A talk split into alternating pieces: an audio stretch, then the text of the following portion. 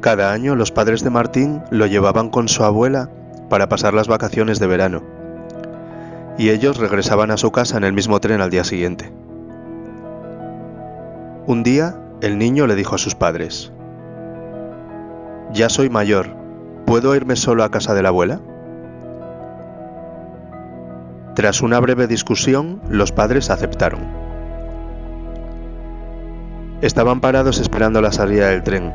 Se despidieron de su hijo dándole algunos consejos por la ventana, mientras Martín les repetía, Lo sé, me lo habéis dicho más de mil veces. El tren estaba a punto de salir y su padre le susurró al oído, Hijo, si te sientes mal o inseguro, esto es para ti. Y le puso algo en el bolsillo. Ahora Martín ya estaba solo, sentado en el tren tal y como quería, sin sus padres por primera vez. Admiraba el paisaje por la ventana. A su alrededor, unos desconocidos se empujan, hacen mucho ruido, entran y salen del vagón. El supervisor le hace algunos comentarios sobre el hecho de estar solo. Una persona le mira con ojos de tristeza. Martín ahora se siente mal a cada minuto que pasa. Ahora tiene miedo. Agacha su cabeza, se siente arrinconado y solo, con lágrimas en los ojos.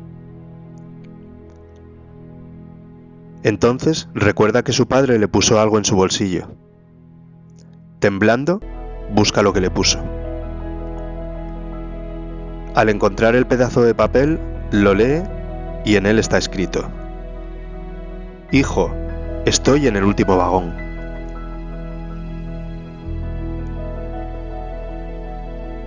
Así es la vida. Debemos dejar ir a nuestros hijos. Debemos confiar en ellos. Pero siempre tenemos que estar en el último vagón, vigilando, por si tienen miedo o por si encuentran obstáculos y no saben qué hacer.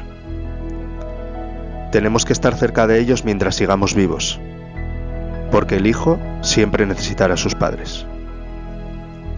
Por siempre en el último vagón.